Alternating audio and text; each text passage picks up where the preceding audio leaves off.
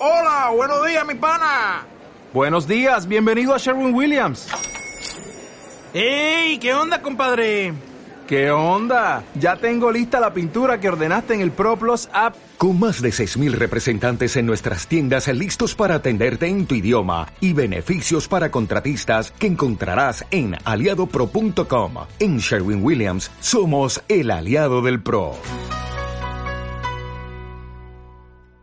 En tu podcast favorito vamos a utilizar un lenguaje explícito, vamos a tratar temas adultos y, y no sé muy bien de qué vamos a hablar hoy.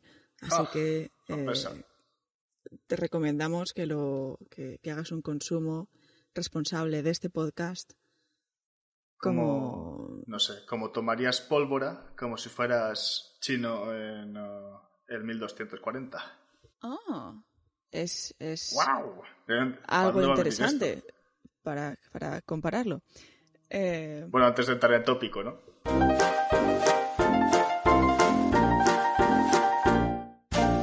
Hola, yo soy Jordi hola, yo soy Clara. y nos conocimos en Tinder. Y después de tener una cita un poco incómoda, Decidimos empezar nuestro propio podcast. Bienvenidos a tu podcast favorito. ¡uh! Eh, eh. No, ya está. Así la hora, as- así la hora entera, en plan. eh, eh, eh. ¿Y ¿Cuál ha sido tu cosa favorita de la semana? Joder, iba a preguntar yo. Pues. Ay, yo. Este es mi episodio, lo digo yo. Vale, vale, perdona, perdona. No, no, no, no, está bien. Era por, era por quejarme, por quejarme. Ah, Pues- vale. Pues mi cosa favorita de la semana ha sido que, bueno, me ha llegado una carta misteriosa que ha sido en plan de, eh, ¿quién coño me ha enviado esto? ¿Ha Firma- sido Rosa? Hombre, ves que estaba firmado con una flor detrás y digo, ¿qué cojones? Ah, Y claro, la abro. Mal. La abro y digo, joder, es que esta letra me suena un montón, tal, no sé qué, me empiezo a leerlo y conforme empezaba, o sea, como empezaba la narración, ¿no? De lo que estaba ya contando, me lo que esto, esto digo, es Rosa seguro. ¡Qué mal! Y me, y, me, y me ha mandado una carta y me ha mandado una pulserita. Dice, la he hecho yo, no es- o sea, no se Ah. cierra bien y tal, pero no sé qué. Digo, guau, qué puta que es muy mona. ¡Qué mona! Es muy mona, muy mona. Tengo una sonrisa de idiota ahora mismo. que ni que me lo hubiera mandado a mí. Que yo, de hecho, he pensado dos cosas porque primero había visto la pulsera y digo, Sí. o es Clara, que está muy aburrida, o es Rosa por un detalle. Hay, hay, hay dos mujeres en tu vida que te pueden mandar flores. Eh, digo flores, eh, pulseras. Porque claro, yo sé que tú no paras de hacer cosas. En plan, eh, mira Jordi, estaba aquí en casa y nada, he hecho una bolsa de lana para la Switch. Y yo, y yo, socorro, ¿sabes? Sí, sí, sí, sí. Suena, suena clara, ¿verdad? Pues eso. Sí. Bueno, pues mi cosa favorita de la semana es, es, es triste porque hemos llegado a ese punto de la cuarentena en el cual la cosa favorita de la semana es que llevo las uñas de las manos y las uñas de los pies del mismo color. No la llevo pintadas. Sí, sí, sí que las llevo pintadas. Las llevo pintadas eh, de un rojo fuerte, muy, Muy, bonito fuerte, muy fuerte. muy fuerte. Y encima como, como me las, o sea, me las estoy cuidando mucho y me las estoy arreglando mucho y tal, y las tengo súper fuertes, súper sanas. Joder, Y tengo los, los pulgares súper largos. pues pásame un poco, porque yo me como las uñas como si no tuviera que la tirar en el cuerpo, ¿sabes? O sea, Pues no te comas las uñas. Yo me las mordía siempre de pequeña y tenía los dedos como morcillitas y ahora los tengo medio morcillita, medio bonitos. joder, tío, pues yo, es que quiero, o sea, yo quiero dejar de comérmelas, pero es que no puedo, o sea, yo, o sea, estoy haciendo algo en el ordenador o estoy nervioso, lo que sea, y inconscientemente Sí. ya estoy comiéndolas y no puedo, o sea, y cuando- Píntatelas, ya, píntatelas, aunque sea transparente. Ya Sí. te, te dará ya cosa. yo pensaba, yo pensaba en hacer algo así, o pintármelas con esto que es amargo y jamás por culo. Ay, yo eso de pequeña me lo ponía mi madre, pero Es que yo digo, me lavaba hay- las manos y claro, yo digo, hay un punto, y además yo que soy súper maniático con las manos, que tiene que haber un punto en plan de eh, voy a lavarme las manos y si se te quita al final no sabía nada. Bueno, Pues píntatelas, en plan, aunque sea de transparente o algo. Y... no, me la, voy a, ah, me la voy a pintar de de púrpura, o sea, púrpura brillante. Así con brillantitos y, estelli- con brillantitos y estrellitas. Estás en tu casa, prueba a pintarte las uñas de colores. Quiero decir, nadie te puede juzgar. Bueno, mis padres a lo mejor pueden decir, joder, ¿y por qué no desheredamos este pavo? Pero bueno, Pues porque les dices, se los dices muy fácil, quiero dejar de morderme las uñas. Y ya está, está. Hay que tener, hay que tener style. claro. Claro. Bueno, ¿qué, qué, qué, qué, me, qué me vas a contar esta semana? Bueno, esta semana, después de que hemos hecho ya tantos asesinatos y tantas cosas, finalmente hemos llegado al que no había tópico que del que tenía que hablar porque no me pasaste Bueno, nada. no, no... Entonces vamos a hablar de cosas aburridas. Sí, episodio de Jordi, mitología y cosas así. No. Toca. Ah. Ah. No, voy a hablar, voy a hablar, voy a dividir este episodio en dos partes. Porque. ¿Ah, sí? Sí, porque. O sea, que la semana que viene también es tuyo. sí, no, no, o sea, el siguiente que me toca a mí. Ah, vale, vale, vale. Porque voy a hablar de este episodio, que es los inventos, a mi parecer, los más célebres de la humanidad. Uh. Y después voy a hablar de los inventos que no son tan- ¿Vamos a hablar de los Ig Nobel? que no son ¿Cómo? ¿Vas a hablar de los...? Bueno, me imagino que no, porque, porque no has dicho sí. Pero- De los Ig Nobel. De- no sé qué es eso. ¿Sí, Crowell? Los, los Ig Nobel. No, no sé ¿No si es que no sé si no te entiendo o se te corta o IG Nobel. Ig Nobel. Los IG. Ig Nobel. Ig Nobel, no, no sé qué es. ¡Wow! Pero pero espera, porque déjame acabar, porque la semana Vale, que vale, viene vale. son los inventos célebres de la humanidad que no son tan célebres, pero que si no estuvieran ahí la vida sería diferente. Pues eh, los Ig Nobel... Mira, me lo voy a pensar, me lo voy a, me lo voy a preparar yo para la semana que viene. Vamos. Y así hacemos como tres semanas de inventos. Vamos. Pues son eh, unos premios Sí. que, o sea, premian los descubrimientos y los inventos que te hacen reír y luego te hacen pensar. Oh. Rollo, ¿por qué vemos las cosas tan raras cuando las vemos, en plan, cuando bajamos la cabeza y la ponemos entre las piernas y cosas de esas? ya te contaré, te contaré la historia. Eh, bueno, te- tengo interés porque a ver, a ver cuáles hay. O sea, cogerás algún año o algo así, ¿no? Y dirás cuáles han sido y tal. O sean los que más te interesen. No lo sé. No he empezado a investigar todavía. Who knows? Who knows? Ah. Bueno, yo he cogido, tal vez por mi parte, que soy, tal vez, eh, como vengo más de parte científica, ¿no? Ce- científica. Ajá. A lo mejor he cogido los que, los que son más, más relevantes para mí. O sea, sí que es cierto Más que... científicos. Más científicos. Sí. Eh, sí que es cierto que habrá, hay muchos más, ¿vale? Que tal vez para otra gente sean más importantes. Y esto tiene el mismo Ujú. rigor científico que puedes imaginarte de un pavo que ha cogido los artículos de la Wikipedia, se ha ido a, su, a su fuente y ha intentado saber más o menos de qué estaban hablando, ¿vale? Ajá. Entonces, Ese, ese tío no serás tú, ¿verdad? no, no, no, esto es, un amigo. Ah. Bueno, traigo unos... Acuérdate, acuérdate que tienes que hacer el post para Lookout Mag. Sí, sí, a ver si lo puedo hacer eh, a partir del martes, que acabó el proyecto que estoy haciendo. Y Vale. puedo, puedo darle. ¿Cuál piensas que puede ser el primer invento? Eh, espera, este era Y no, o sea, no es el fuego, o sea, no nos quedemos en cosas así, ni el metal, ¿vale? Firebringer. ¡Wow! Venga. No, eh, espera, este, este episodio eran los inventos más importantes, ¿no? Hmm, Vale. El invento más importante. Que sea más o menos moderno, o sea, no hace falta El que... jabón. Eh, no. Pero... Mm. Uh, no es coincido conmigo. Bueno, para mí el primero, o sea, simplemente por antigüedad, ¿vale? Es el reloj. Pero me has dicho que sea moderno. Claro. Pero Pero relojes, relojes, hay...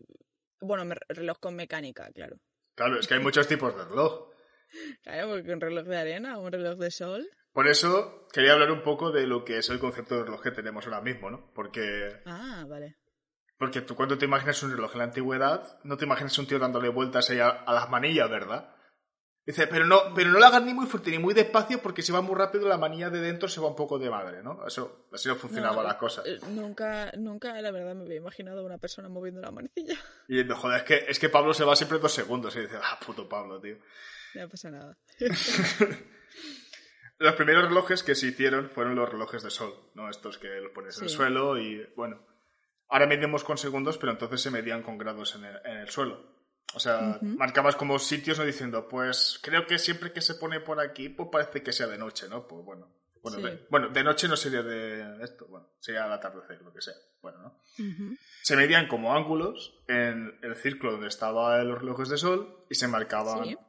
se marcaban donde caía la, la agujita, ¿no? Simple. Pero ¿qué pasa? Esto eh, originó ciertos... eh, originó como ciertas medidas, ciertas métricas que se basaban en el sistema astronómico, porque al fin y al cabo eh, el tiempo... Dependía del sol. Claro, dependía del sol. Y los segundos que tenemos ahora, que es básicamente simplemente es una fracción de lo que es una hora, aunque antes los segundos, que esto es un dato curioso, los segundos se marcaban como si fueran dos minutos, o sea, se dividían entre... eh, eran 3.600 entre el día entero, no 3.600 entre una hora. El tiempo es una cosa que a mí siempre me ha fascinado porque es una medida que nos hemos inventado y hemos decidido que sea así. Sí, sí, es tal cual. Bueno, igual que los metros, igual que todo, ¿sabes? En plan, Sí. hemos dicho, esto hay que medirlo de alguna manera, es que- pues así. El tiempo es Y una... luego Estados Unidos dijo, no, No. Mi, sis- mis- mi, mi mundo, mis reglas. Toma imperial. Vamos a, vamos a medir los, los metros con pies, vamos a medir los pies con centímetros y vamos a, yo qué sé, a medirnos las pollas con, con varas de, de escoba, yo qué sé. Fotos, fotos americanos, no, no entremos en ese tema. no he entendido muy bien lo de los minutos, era- o sea, los segundos eran los minutos. Sí, los segundos eran básicamente los minutos, entonces los segundos de entonces serán más, mucho más largos. En la actualidad se han cogido todos estos términos y necesitabas una medida mucho más pequeña. Entonces han ido, Los- eh, inventaron los segundos, que es como otra fracción entre 60 sobre lo que antes eran los segundos, ¿no? Y se han dado estos los segundos. Como esto, este descripción de segundo era como muy... se cogía de los datos astronómicos y se hacía como una estimación de lo que duraba un día y eran unos datos como muy exactos, el segundo que conocemos ahora es simplemente una representación exacta de lo que entonces representaba el segundo. Y O sea que no ha cambiado nada. como esa medida, que teóricamente surgió de una- era un número en concreto, coincidía con unas... Y esto es curioso, porque el sistema internacional define un segundo como las nueve millones y pico de iteraciones, porque es una burrada, pero son nueve millones y pico de iteraciones o de oscilaciones que da un átomo de KS 133 a 0 Kelvin. Y tú dirás, ¿para qué coño me sirve a esto? Porque a mí- Eh, sí, o sea que cuando te pones, por ejemplo, a hacer plancha y dices, voy a hacer plancha a 30 segundos, son todo eso por 30. tú imagínatelo, O imagínatelo. sea, todo eso que has dicho es muy largo. O sea, tú imagínate que tú mientras haces 30 segundos de plancha, hay un átomo que ha hecho 9 millones de cosas, cosas más que tú. O sea, te, O sea, te echa la vida a la mierda. pues no es justo porque los átomos son mucho más productivos que yo, entonces, y yo no puedo vivir así. O sea, es que es otro nivel de energía. Pues yo cero, ¿eh?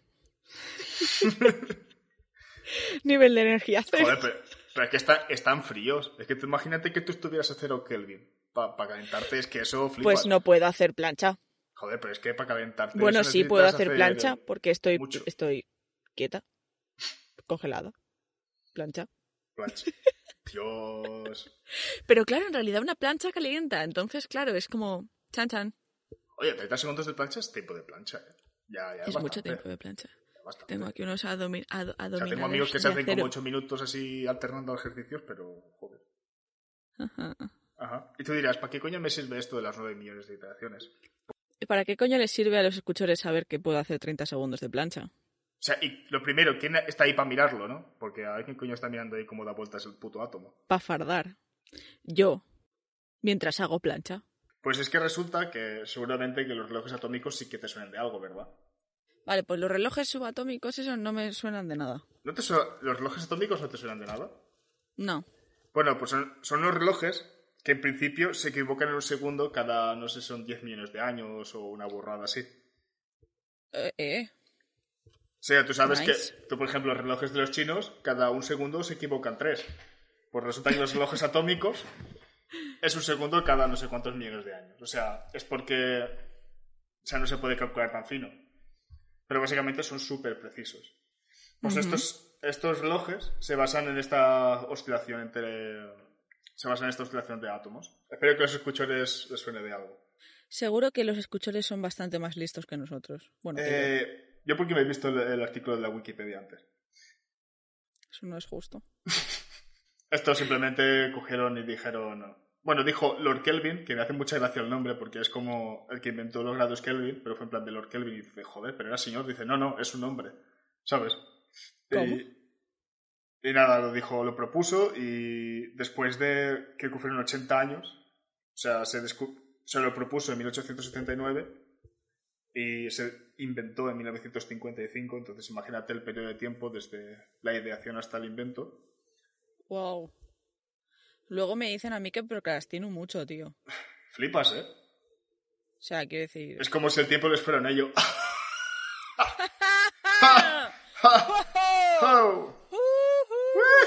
Bueno, ya. ya Madre está. mía, este chiste es tan bueno que se merece que lo recorte y lo repita al final. Hostia, me, me ha dolido ahora, ahora que lo recuerdo. Fuck. Ay. Bueno, el siguiente invento, yo estaba hablando con mi padre porque mi padre no lo considera un invento. Lo considera un descubrimiento. Y Rosa, lo mismo. ¿Vale? ¿Cuál es? El cero. Debate. El cero. El cero. ¿Tú qué lo consideras? Eh, ¿Es un descubrimiento o es un invento? es un invento. Gracias. O sea, quiero decir, es un invento porque los. O sea, a ver. Claro, o sea, yo soy de los que dicen que si algo no tiene nombre, no existe. Eh, es buena. ¿Vale? En plan, porque para que algo, para que tú te puedas referir a algo y puedas comunicarle algo a alguien, tienes que poder decirlo de alguna manera, ¿sabes? En plan, si- aparte de señalar esa cosa y decir, mira eso, Sí. ¿sabes? Entonces, Mira eso. si no hay una manera de decir, no hay ninguna unidad, aparte de decir no hay ninguna unidad, Si no hay nada, no hay Eh, nada. si no hay nada, no hay nada, pero, pero nada también es algo. Porque nada es algo porque tiene nombre. Claro, entonces es como, ¿cu- ¿cuántos tienes? Nada, pero si tú estás haciendo un ejercicio de matemáticas no vas a poner uno menos uno, nada. Contestas uno menos uno. Dice, es que no sé qué es el cero. O sea, no hay nada. Eh, Nada. Pues el... Eso. Es un invento. Es un invento. Yo estoy comple- Invent. Completamente de acuerdo contigo. Gracias. Y resulta que este invento, o sea, se piensa, o sea, ah, para nosotros hoy en día es como súper habitual ver un cero, pero realmente, aunque está datado de hace... Sobre todo en mis notas.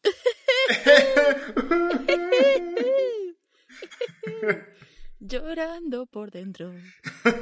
Estoy muerta por dentro, es, pero eh, eh. hago, eh, hago cosas y hago humor para intentar evadirme. Y Es broma, es porque siempre saco un 10. ¡Oh! Eso es interesante. Autoestima recuperado. Como le ha dado la vuelta a la tortilla. Wow. Eres una maestra del engaño. Es que soy publicista. O sea, aunque está datado de que hay civilizaciones, bueno, en Egipto había un símbolo para algo que era nada, pero no era cero. Y en Babilonia ya se, escri- se escribían como símbolos para, Para decir aquí no hay nada. para decir que eh, hay algo que deberíamos de poner, pero Sí. no tenemos nada que poner, entonces ponemos esto, ¿sabes? Era, el, el, el símbolo de, de alguien en plan. Sí, en plan de, hemos hecho un sistema que funciona de puta madre, menos por esta cosa que no tendría que ser así, ¿no? Y digamos, pues ponemos aquí un símbolo y digamos, pues esto es para esto, y ya está. Ups. Es, por ejemplo, ellos tienen el sistema, eh, tienen el sistema decimal, claro, y tu decimal vas del 1 al 9, y después te falta un numerito que no es nada, como tú dices, y dices, ¿qué coño ponemos aquí? Pues no es nada. Y tenían un simbolito para eso. Es- Está genial. Es que, es que eso tienes que tienes que poner un simbolito. Se usaba en Egipto, después se dataron... Bueno, es que es, ¿cómo decirlo? Los babilonios lo usaban como en plan de, si ponemos 2003, ¿no? Hay, al- hay dos cosas entre medio de, de ese 2 y ese 3 que no sabemos qué coño es. Y pusieron un 2, un, una separación, separación 3. Claro, no sabían qué poner ahí. Era como un... algo. Eh, un, un, eh, Un hueco. dos, dos, ah, tres. Sí, em, dos, dos... Creo que eh, todo- eh, todos nos sentimos así en la, en la década de los 2000. de los 2000. Todos nos sentimos un poco así, en plan. Hay algo que falla. Yo creo que el, el alcohol es el cero, el alcohol es el cero de, de, de estas, de estos tiempos, porque El alcohol es... Bueno, el, o, sea, no, o sea, lo que me refiero con todo esto es que los, eh, el cero no existía como sí, como concepto como lo conocemos ahora, sino que eran como Sí. símbolos para suplir cosas que en realidad no estaban ahí, ¿no? Y hay una cosa que me... Y hay una cosa curiosa porque, o sea, los que- la gente se piensa que los islámicos son los que inventaron el cero. Cuando realmente, o sea, no sé si te sonará a ti. Eh, a mí me suena que los árabes son, o sea, que, que en plan los islámicos son los que inventaron la- los números tal cual los tenemos ahora. Hmm. Pues resulta que el concepto... el cero, en plan todos. Sí, sí, sí. O sea, la numeración sí que es cierto que es de esa parte, pero el concepto de cero, o sea, lo que es el concepto en sí O sea, el concepto de cero, de na- ninguna unidad, de sí, nada. viene de la India y fue transmitido a Occidente por los islámicos. Entonces, es, o sea... Malditos moros, No, es que lo tengo apuntado como islámicos, pero traen sí. nada. O ahora, o ahora... ¡Ah! ¿Y qué, os ¿Y qué os traigo? Nada. ¿Y qué vas a aprender? Nada. ¿Y tú? Oro, incienso y nada.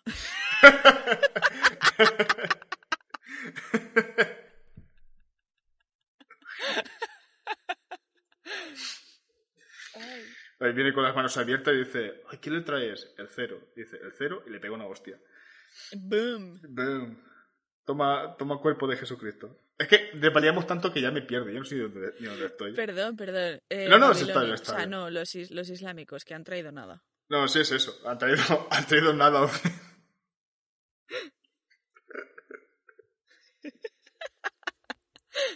Los islámicos no han traído nada a Occidente. Bueno, o sea, yo pienso, o Perdón, sea, perdón, islámicos. eh, a ver, o sea, está, perdón, y perdón, islámicos no, o sea, perdón, está feo. escuchores. eh, Está feo, tío, está feo. sí.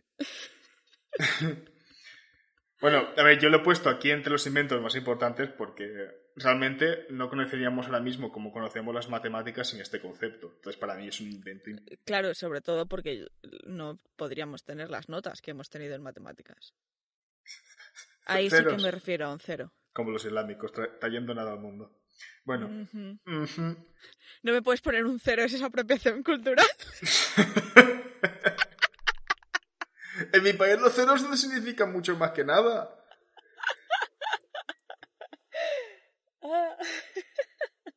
¿Sabes lo bueno? Que puedes tener todos los ceros que quieras que siempre serán los mismos. Cero. O sea, tu madre puede dejarte tener tantos ceros en casa como tú quieras. Excepto si son notas. Eso es verdad. Siguiente invento. Tercer invent. El tercer invento. He hecho referencia al principio. La pólvora. La pólvora. Pólvora. ¿Vamos a hablar de, de chinos otra vez? Chinos, chinos, chinos. Sí, correcto. Hoy he Pues- estado escuchando la banda sonora de Mulan. Ojo. Ojo, no es mala, ¿eh? No es mala. No es mala, no es mala. Este invento tiene en concreto porque, no sé, o sea, no sé si tú sabes, no sé si tú sabes, que los orientales han tenido siempre como una clase de ímpetu siempre por buscar el... O sea, sobre todo en la ep- en, sobre 800 y para adelante, tenían como unas manías de buscar el elixir de la inmortalidad. O sea, el elixir que les hiciera inmortales y tenían como muchos alquimistas, ¿no? Que iban mezclando cosas, hacían pociones, brebajes... Sí. Que de hecho, no sé, creo que habían dos emperadores que se murieron al tomar brebajes de estos que al final resultaba que eran veneno. Que nadie va a saber si lo sabían o no y se dieron a beber igual. Probablemente sí, porque seguramente viendo el poco valor que tenían las personas que no eran eh, alta sociedad por entonces, probablemente se lo dieran a probar a más gente antes. Hombre. Pues resulta que cuando mezclaron, no, no me recuerdo si era salitre y...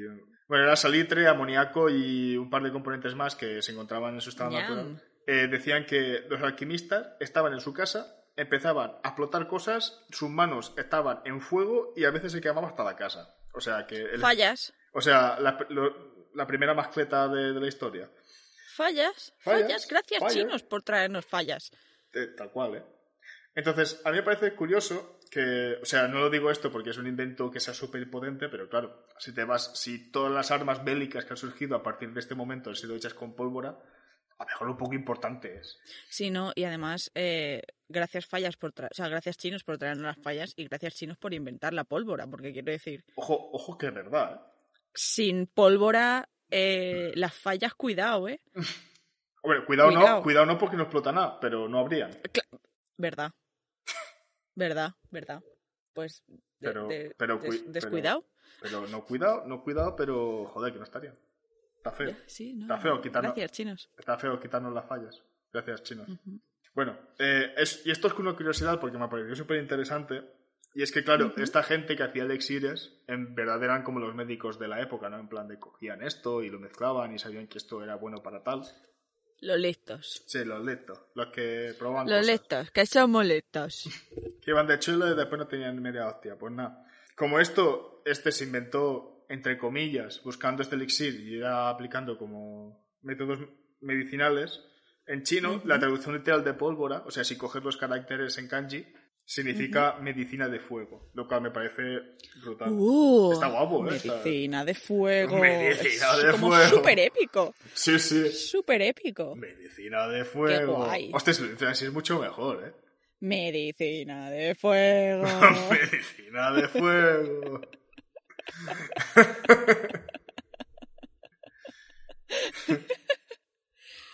Mierda, ahora tengo la musiquita de, de física y química en la cabeza.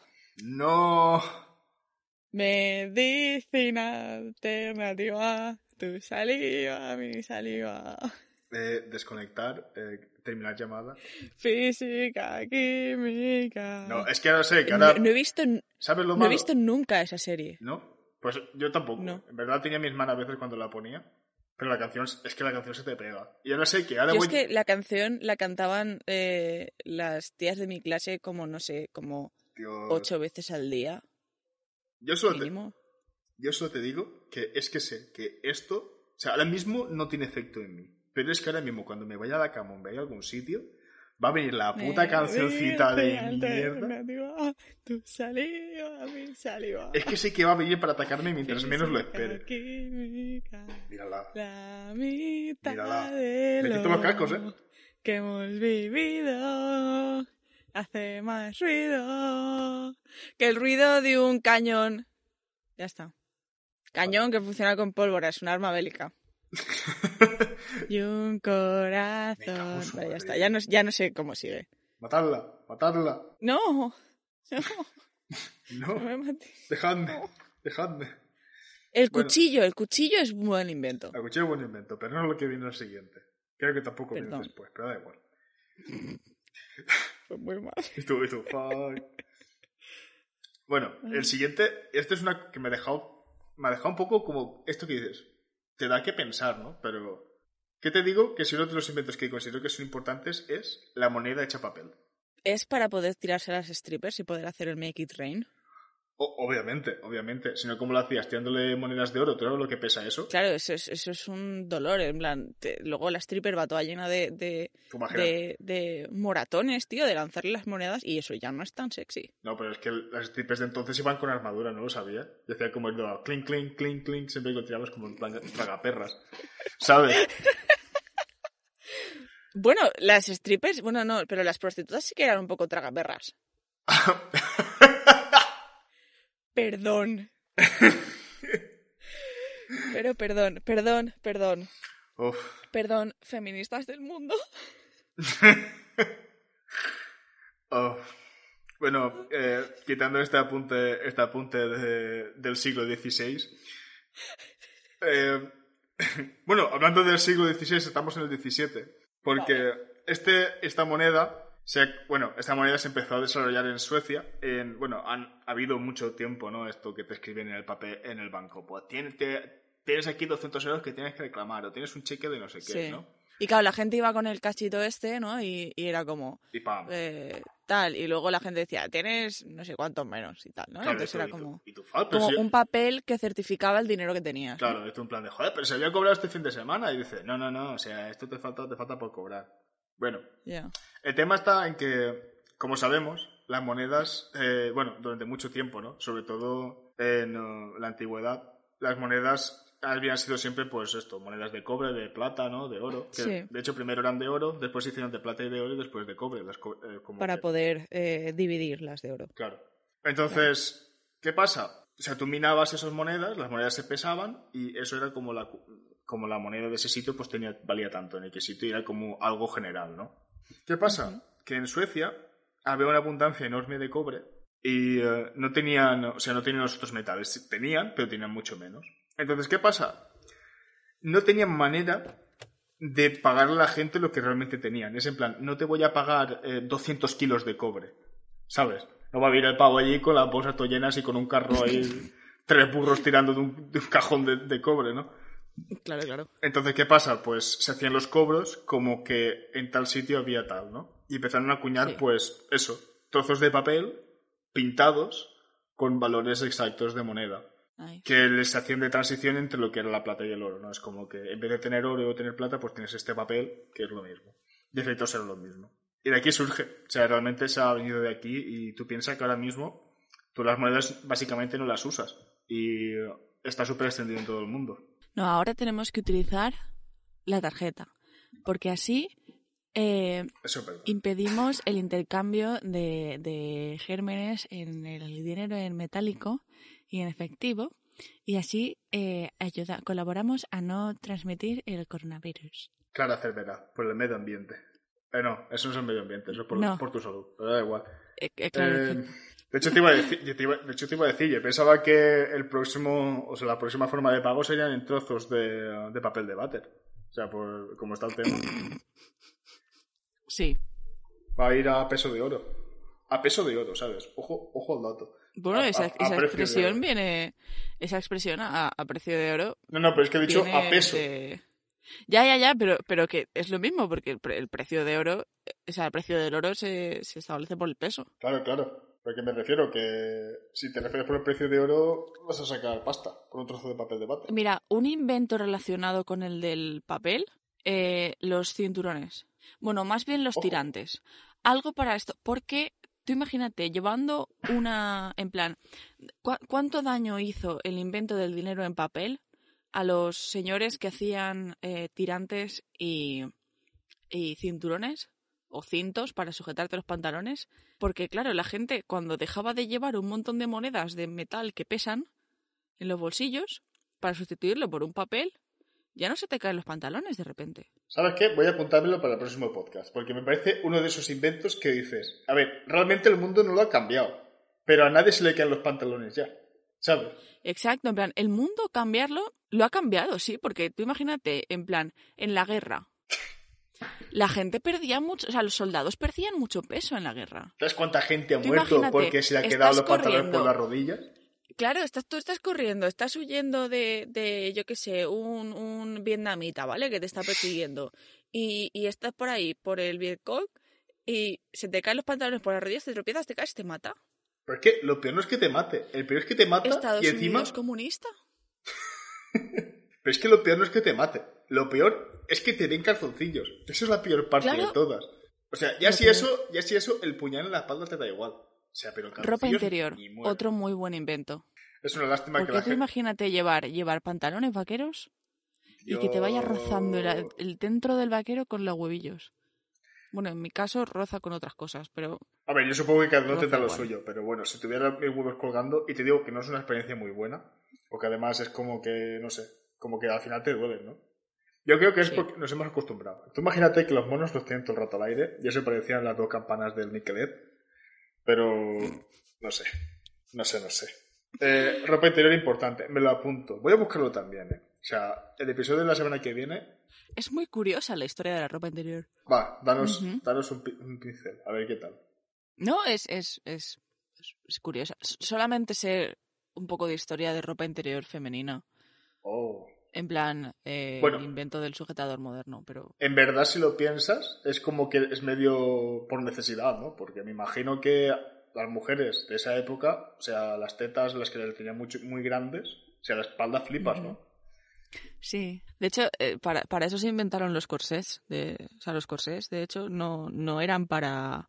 O sea, obviamente eran para modelar la figura, pero el corsé lo que hace es que te libera el soporte. O sea, apretando en ciertos sitios aporta eh, un soporte extra al pecho y endurece X músculos de la espalda para recomponer y, o sea, redistribuir el peso que, que ahora mismo con los sujetadores modernos estamos cargando todo en un lado de la espalda. Sí, porque en verdad lo cargas todo. Y además es una cosa, porque pasa un poco el efecto mochila que digo yo, ¿vale? Que no es exactamente Sí. lo mismo. Pero es, tú imagínate que tú llevas la mochila, ¿no? La del Mm. cole. Y tú la llevas y tú te pones las dos, o sea, las dos tiras estas, ¿no? O sea, esto que Sí. haces para regulártelo, tú intentas que te lo regulas Sí. lo mejor que puedes. Pero ¿qué pasa? Sí. Que siempre hay una que es un poco más corta que la otra, aunque no quieras. Y cae mucho más peso sobre la parte que es más corta que la que es más larga. Sí. Y yo creo que pasa un poco lo mismo, ¿no? Con los sostenes. Aquí filosofando sobre sostenes en este podcast. Sí, eh, hay, siempre hay un pecho que es más grande que otro, que pesa un poco más que otro, que está un poco más alto que el otro. No sé. eh, eh, los sujetadores eh, actuales que tenemos son un desastre.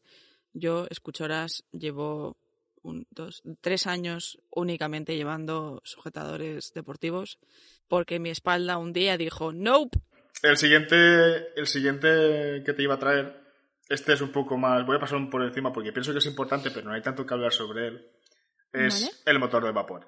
Oh, Que el motor de vapor. O sea, fue desarrollado por eh, Thomas Xavier y bueno, y después fue perfeccionado por eh, James Watt, que bueno, es el que inventó los vatios, por eso viene Watt y todo lo que sea.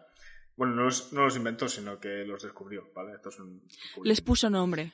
Les puso nombre, puso nombre. Usted que se les puso nombre, el cabrón dijo, Buah, esto lo he inventado yo, le pongo mi nombre, pero ya, Eh, obviamente. obviamente. Yo me cago en el padre del que descubrió los arbustos que se llaman boys y les dijo boys. Que no sé. Eh, bueno, No, ahora, no, po- no podía haber inventado la, yo qué sé. Y yo, y yo que, que, o sea, tú arbusto y yo árbol, porque los castañer, los Oye, castaños, pero el ron, pero el ron cerbero, pero yo no soy cerbero, yo soy cerbera. casi. Como la leche. Pero no es, no es mi, no es mi, o sea, no es, no soy yo. Bueno, el tema, que me voy de, me voy de mal. Los, lo- el, va- el vapor. El vapor. El vapor, pues muy bueno para, el cutis, para las vaginas. A ver, no, el motor de vapor fue inventado por eso, por Thomas Xavier y. Ujú, Y bueno, fue, un, fue uno de los factores clave en la revolución industrial, Claro. porque junto a las máquinas de vapor y las líneas de producción es lo que dio paso a que hubiera una capacidad industrial enorme Sí. a producir cosas en masa, ¿no? Es como el hincapié. Es como lo que daba fuerza a que la gente podía trabajar al ritmo que trabajaba. Claro, porque pod- como- era, daba, o sea, con eso se permitía mover grandes cantidades de cosas en plan, En rápido. claro, en plan, evitarte tener un rollo tres personas dando vueltas por la fábrica, en plan, bueno, voy a llevar esta caja a este sitio, ¿sabes? Correcto, era en plan, pasaba la línea y cada uno hacía su trabajo y es, iba, iba todo ligado a la mano. Fueron como un conjunto de descubrimientos ¿no? que llegaron Sí. a eso. Bueno, es fácil. Y aquí viene, uh, cosa relevante ahora, uh, la vacuna, ¿eh? Ya la hemos liado. Ya le hemos liado. Todos tenemos el concepto de que la vacuna es un trozo de virus que es muy débil, ¿no? Y te la meten en el cuerpo y, bueno, como que el cuerpo hace... Claro, dentro de las defensas. vacunas están los virus de la enfermedad, autismo, un poco de homosexualidad, eh, comunismo también hay dentro de las vacunas, Sí, sí, eh, y después... alergia al y gluten después- y, y ¿qué más hay? Eh, ¿qué, ¿Cómo era? Ah, sí, no morirte. Sí, no, pero eso, eso es lo de menos. O sea, esa es la, la menor cantidad. Vale, vale, vale. Todos sabemos que las vacunas son 80% autismo y, y 15% comunismo. Ah, vale, vale. Claro. Sí, claro, es lo que dicen los estudios. ¿Y tú sabes esto que lo descubrió? Pues un inglés en 1796. Como que descubrió todo. que el comunismo, el comunismo si te vacunas... no. No, a ver. Eh, fue desarrollado en 1796, casi por casualidad, por un médico rural llamado Edward Jenner de Inglaterra. ¿Vale? ¿Como Kylie Jenner? No sé si será igual, pero sí, comparten apellido. bueno, en el siglo XVII-XVIII eh, era el auge de la viruela en Europa, ¿no? Y este tío lo que vio es que la gente, porque él era, era- estaba en un ámbito rural, entonces él lo que vio es que la gente que contraía la viruela bovina, Sí. que era una era un virus un poco más leve que la viruela humana, que era casi mortal. Resulta No que quedaba. Claro, no, era que quedaba inmunizada. O sea, toda la gente de su alrededor estaba como cagándola que flipas y ellos en plan de, pero ¿por qué está la gente tan mala? Sí. ¿Sabes? Y claro, Eh, este... coronavirus, que- coronavirus. ¿qué? Entonces, ¿qué pasa? Hizo pruebas, ¿no? En plan, empezó a coger pruebas, intentó hacer cultivos para ver qué, cuál era la reacción de sus víctimas. Sí. De sus víctimas, ¿sabes? Lo cuento Víctimas, como si joder, fueran a Jordi. matarlas. Eran pruebas, ¿no? Resulta que en 1796 inyectó por primera vez a un niño que estaba desesperado ya porque ahí va a palmar sí o sí Ujú. con la vacuna. Y efectivamente, Se curó. o sea, simplemente era una dosis. Bueno, más que la vacuna, era una dosis pequeña del, vi- del virus de. Bueno, de la viruela bovina. Sí. Que resultó en que, bueno, la contrayó, la pasó, que probablemente es una cosa parecida a lo que pasemos ahora, y ya estuvo inmunizado para siempre. Ah. Entonces, de aquí vino como el concepto, ¿no? Después sí fueron elaborando más cosas, como por ejemplo Pasteur hizo más eh, vacunas contra, no sé, la rabia y no sé qué más. Sí. Pero bueno, más o menos van por ahí los tiros. Es, es... A lo mejor me, a, a lo mejor me he saltado cosas, no sé. Está guay. Está guay, está guay. Eh, cosas que estaba comentando con mi padre sobre esto. O sea, cosas de por qué, por qué tardan tanto en sacar una vacuna. Hay que probar muchas cosas. Claro. Eh, ¿Por qué, por ejemplo, para... ¿Cómo se llama esto? Para el SIDA Sí. no hay vacuna aún. Porque hay que tener en cuenta que el SIDA, o sea, que el SIDA es una enfermedad autoinmune y no puedes crear defensas contra una cosa que ¿Qué? se alimenta de tus defensas. Claro, claro. O sea, en plan, no.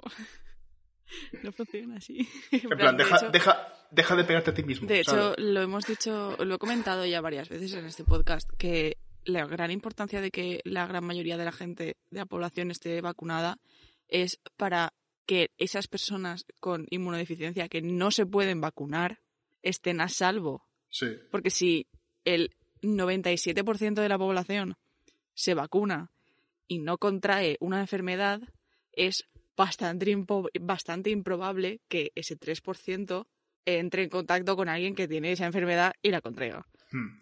Pero, De hecho, pienso muchas veces que estas cosas son más por la gente a tu alrededor, porque muchas veces la gente es sana y a lo mejor no se va a morir de nada de este tipo. claro, claro, o sea, Es más por la gente a tu alrededor que no por ti. claro, porque es como, a ver, en plan de, para ti, porque tú ya no la tienes y, y encima eh, no pones en peligro a nadie, que es como, en fin, la gente que, que es como, pues si yo estoy bien, yo puedo irme, y es como, no es por ti. Pues, no es por ti, es por mí.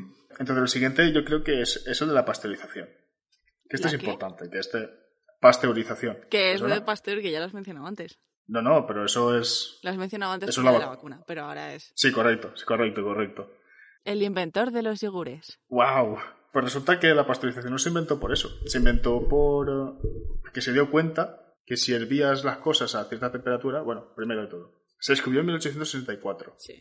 Cuando le propusieron alguna manera de que las cosas se pudieran, que se pudieran guardar de una manera en que no se hicieran malas. Sí. Porque entonces, en la época, el vino y la cerveza eran los dos claros ejemplos de que si lo dejabas en un tiempo mucho o sea, si lo dejabas en un recipiente mucho tiempo, Luego te lo bebías y te alucinabas un poco. Era como setas, pero doble. Nada, o sea, las bacterias hacían malo el producto. Entonces este descubrió que hirviendo, hirviendo el vino o hirviendo la cerveza o subiendo la temperatura hasta que eran 80 grados centígrados y bajándolo de golpe. Se morían como 90 y algo por ciento de las bacterias o algo así. Y dejaba que el vino se pudiera, pues eso, macerar durante muchísimo tiempo, que es una de las razones por las que tenemos vino añejo de, de 18 1785, y Sí. ¿qué, qué coño hace eso ahí aún? Ese no es el de 1,50 a botella en Mercadona. Que he dicho 1785 y se descubrió en 1864. Es que soy un puto genio de la Sí. matemática. Un cero. Entonces... next up, next up, next up. El coche. El coche. El coche, El coche, es un invento genial para poder grabar podcast. Crea- creado en 1866 por Carl Friedrich para grabar podcast. El coche. Hostia, has sonado, has sonado igual que el de, el de cómo se hace, tío. Claro, es que lo he hecho ese Pablo. Ah, vale. En 1886, Carl Friedrich Benz, Ajá. que es el, que montó... Sí, correcto. O sea, Mercedes y tal fue en plan organización que hizo después. Sí. pero bueno, eso es posterior. Eh, desarrolló el primer coche, el primer coche funcional, Sí. ¿vale? Y es una curiosidad que su mujer hizo el primer viaje más largo de- con coche, que fueron como 106 kilómetros. Boom. Con Feminist Oh. icon. nice. Contando en que los coches de antes chupaban una, una cantidad de gasolina que, vamos, parecía un todoterreno remolcando tres todoterrenos. Eh, como dato curioso de esa época, es que la gasolina no se compraba, claro, no había gasolineras. ¿Cómo Y dices? ¿dónde coño se compra?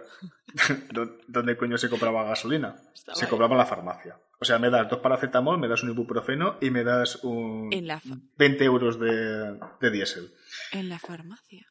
en la farmacia. ¡Wow! Eso, eso nunca me lo habría imaginado. No, plan, yo tampoco, yo lo leí y decía en plan de ¿cómo? ¿Y por qué en la farmacia?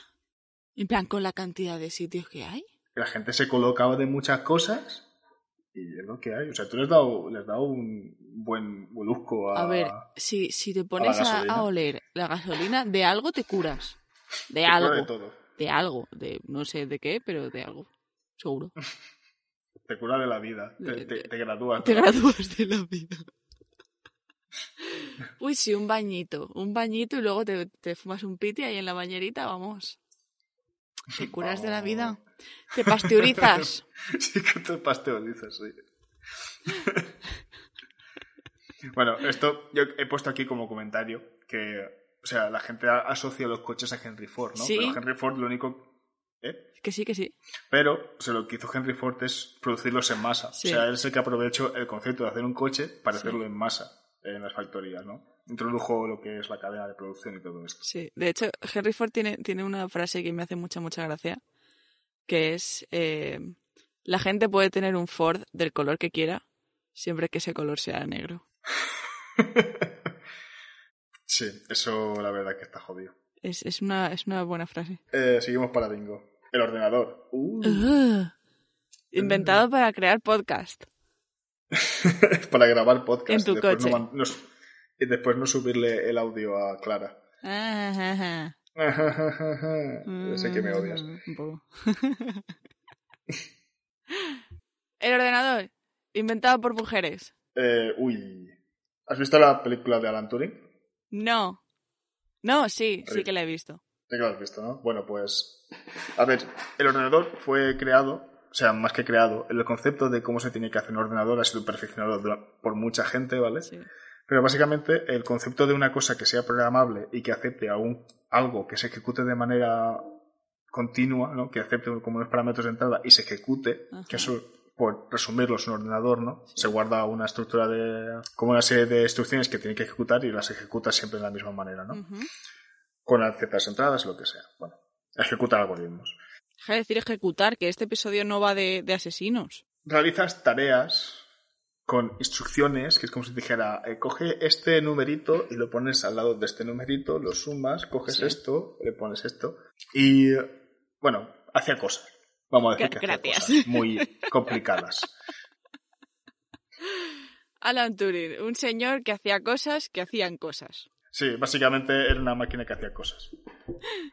No, a ver, eran, eran máquinas enormes Ajá. que recibían entradas de datos, por decirlo de alguna manera, recibían como programas que estaban en tarjetas que se llaman tarjetas perforadas. Ujú. Eran unas tarjetas que tú las metías dentro de la máquina y esas máquinas, pues a partir de los agujeritos que tenía el, el papel, reconocía instrucciones y reconocía posiciones y ejecutaban, o sea, realizaba como operaciones que, operaciones matemáticas, operaciones de movimiento de, variables y cosas que son de computación y no sabía cómo explicarlas. Así en es este como podcast. funcionan. O sea, utilizando ese mismo método, en plan, pero en vez de agujeros, puntos en negro, es como funcionan las cosas estas de leer texto. Sí, bueno, es como si fueran unos y ceros. O sea, es como no tenías ningún tipo de alternativa entonces. Ahora mismo simplemente pues coges como que está encendido y apagado, ¿no? Sí. Y bueno, es como la primera aproximación. Y bueno, Alan Turing, que era un matemático de los más importantes que ha habido, al menos para el tema de la computación. Se parecía un montón a Benedict Cumberbatch. muchísimo, muchísimo. La verdad es que a mí me ha sorprendido lo bien que lo han conseguido, ¿eh? A Benedict Cumberbatch me refiero. Sí, sí. Tío, es que el cabrón siempre hace la misma puta cara en todas las películas. Claro, es que es la suya. Cago en su vida. No, pero es que hace el mismo papel. O sea, en plan... Es que lo pillan siempre para los mismos tipos de papeles. Claro, señor inteligente que no sabe decir la palabra pingüino. Bueno, el tema es que la máquina se hizo para descifrar los códigos que venían de la máquina Enigma de los alemanes. Sí. Sí, que te calles, pesado. No, no, es que, es que he visto la peli. Ah, bueno, verdad. Y nada, esta máquina pues generaba unos códigos, para, la- para los escuchadores que no lo sepan, eh, generaba unos códigos que eran unos cifrados que se, se van a dos partes, ¿no? Se manda la parte que está la parte descodificada y la parte cifrada. Se manda la cifrada y se manda una clave. Y a partir de eso se, de- se descodifica, ¿no? Pues lo que hacía la máquina era iba probando combinaciones hasta que descifraba el, el mensaje. Sí, básicamente era como si, como si hubiera un tío en plan 0001. No. 0002. No. 0003. Pero, Tampoco. pero tal cual, ¿eh? Pero, pero, o sea, yo no lo hubiera explicado mejor. Que de hecho es curioso porque mucha parte de la... Bueno, es que te vas a reír, pero por ejemplo la minería de bitcoins Sí, se basa en eso. sí. En, tengo muchos tíos diciendo 001, no. 002, no. Tampoco. Lo que resulta curioso es que Alan Turing marcó también lo que son los funda- fundamentos de la computación, de cómo tenían que funcionar los ordenadores. Y después, eh, una persona que en este no sale en la película, que se llamaba Von Neumann, Paul describió Newman, lo que... el cantante. Eh, el mismo, el mismo. Después, de sacar... Después de sacarse el doctorado en física, se, se montó una banda. Persigue tus sueños. Perdón, es que tengo. este- es, es muy tarde. Y he estado Ya, todo- ya, hemos, ya. hemos estado todo el día limpiando hoy en casa. Ay. Escuchadores, es- El eh, perdón. el cantante lo mato.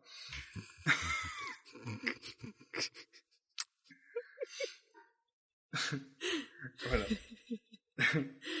Newman, vale.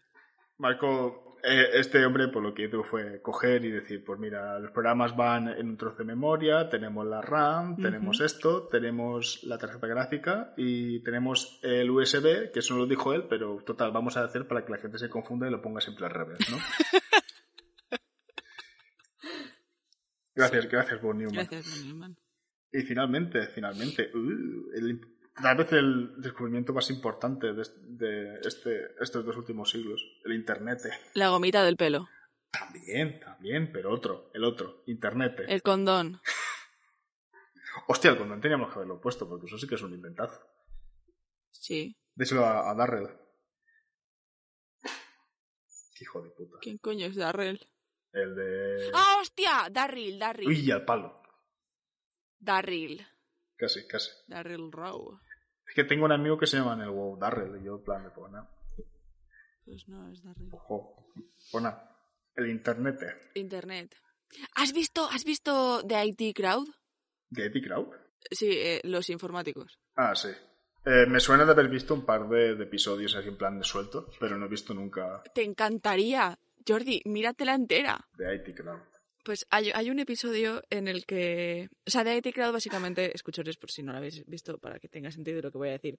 Es una chica que no tiene ni idea de nada de informática, pero eh, necesita un trabajo, entonces miente en su currículum en una empresa y dice en plan de, "Hmm, sí, no, yo eh, sé mucho de informática. Y entonces la mandan de supervisora y de directora del equipo de... de de IT, de, de soporte técnico informático eh, de la empresa. Entonces es- va y hay como dos super frikis Spoilers. eh, aso- a- asociales. No, es literalmente los primeros tres minutos. Spoilerad. que no. Y, y hay un episodio en el que ella tiene que hacer, en plan, rollo, dar la cara por, por el equipo, en plan de, sí, no, somos un equipo súper importante. Y resulta que todos los de la empresa son bastante idiotas. Y entonces, eh, para meterse con ella y gastarle una broma, los informáticos le dicen, en plan de, mira, esto, esto es Internet. Y le dan una caja. Y la otra, en plan, con los directores y la gente afín, en plan, mira, os presento Internet y todo el mundo, "Oh". Y eso. Joder, es que me recuerda a yo estuve una vez en la carrera y el pavo, el pavo estaba quejándose todo el rato que no tenía internet, que no tenía internet, que no tenía internet.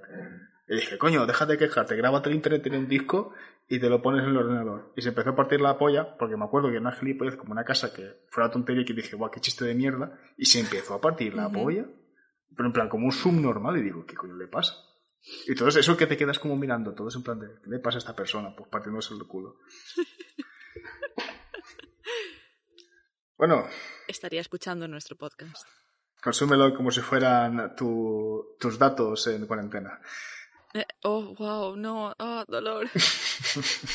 Me ha dolido eso.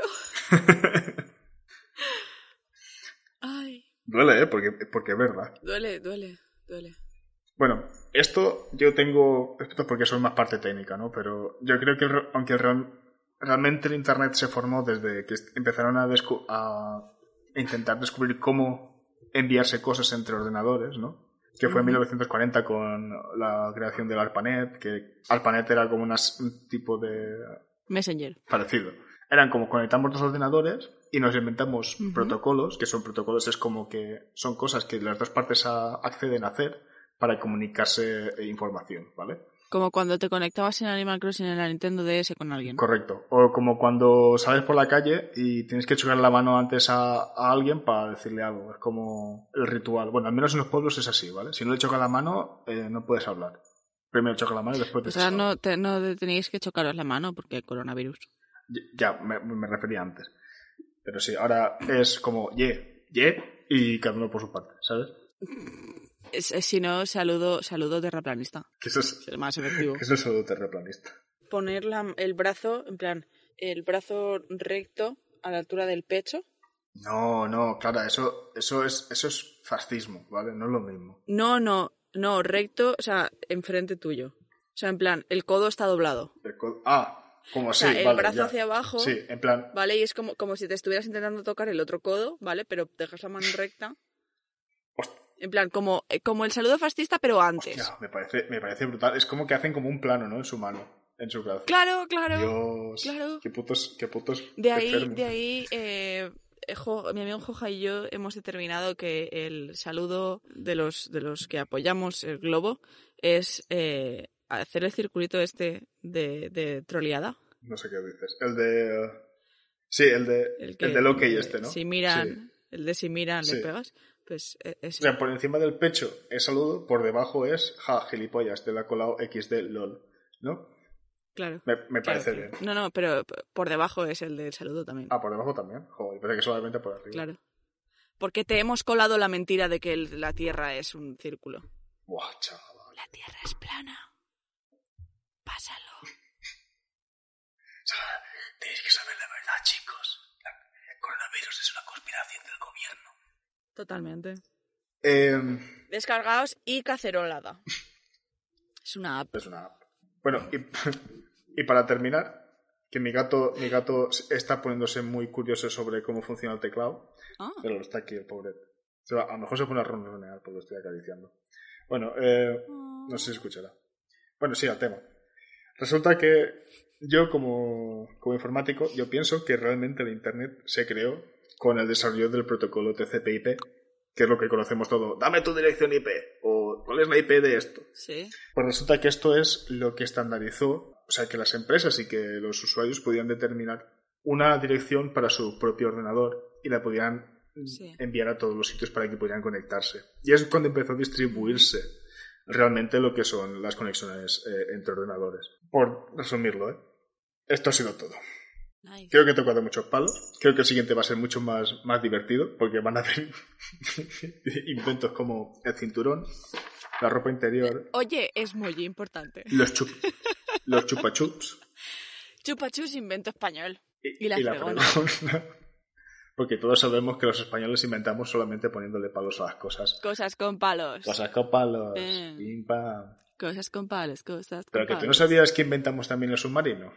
También tiene un palo. Para el mirar. Claro. Tiene sentido. Todo tiene sentido. Es más, yo creo que inventando el periscopio, por casualidad sacaron el, el submarino en plan de, joder, podríamos apegarle algo a esto. Claro, en plan de, ya que hemos descubierto esto, que es para mirar en plan por arriba, pues vamos a ponernos en un sitio por abajo, Claro, y diciendo, joder, para es que, mirar no por arriba. es que no tenemos nada para ponernos por debajo del agua. Ahora que En plan, porque para ponernos por arriba ya podemos subirnos a una escalera, entonces esto Claro. no nos sirve para nada. Vamos a inventar una cosa que vaya por debajo del agua. Buah. Si es que somos, somos la hostia. ¿eh? Es que, vamos a ver, de, de pura cepa. Luego llegan los Beatles y dicen, no, pues ahora el submarino es amarillo. Y ya está, y parece que lo hayan inventado ellos, pues no. Pues no, los Beatles no inventaron No. ningún submarino. Los, los- a ver, el los submarino tiene que ser rojo, amarillo y rojo. O- ole. Porque todos sabemos- español. Porque todos sabemos que el submarino va por debajo porque arriba. Y arriba España.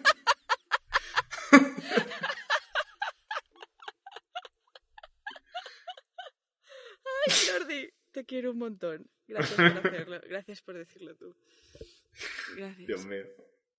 Ay, Bueno, pues esto ha sido, esto ha sido todo. me ha gustado. Ha sido, ha sido un episodio de esos que cuando te van a hablar de eh, vas a jugar al trivial va a decir, me cago en su puta que sé que Jordi me contó esto en algún puto episodio y no sé Pero cuál. luego Clara dijo una gilipollez y se fueron del tema. Ya no sé si el internet se inventó porque le faltaba el cinturón o porque... O porque tenía que ver esta serie.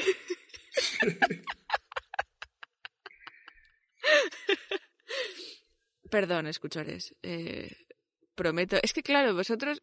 O sea, en plan, yo soy así de normal. Cuando hago yo episodios es que me lo preparo. Yo no, yo me lo, me lo medio preparo y, y explico de cabeza cosas y a ver si sale. Que yo no sé cómo Clara no me ha mandado la mierda aún. Eh, pues, pues mira, pues porque alguien, que- quiero hacer esto con alguien. Que no. Ay, nos podéis escuchar todas las semanas, los martes en Lockout Media, los miércoles Evox, en Spotify, en Stitcher, en Google Podcast, en Apple Podcast. Nos podéis seguir en Instagram y en Twitter en arroba tu podcast fab. Si Jordi se acuerda, espero que haga un artículo para subirlo en al magazine de Lockout Yes. Y podéis, eh, podéis podréis encontrar información supongo acerca de o sea, la lista de los inventos barra descubrimientos y nada hasta la semana que viene Chao, chao.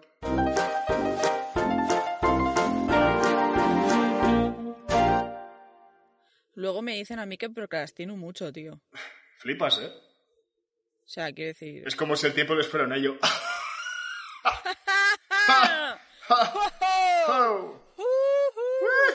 Bueno, ya. ya madre está. mía este chiste es tan bueno que se merece que lo recorte y lo repita al final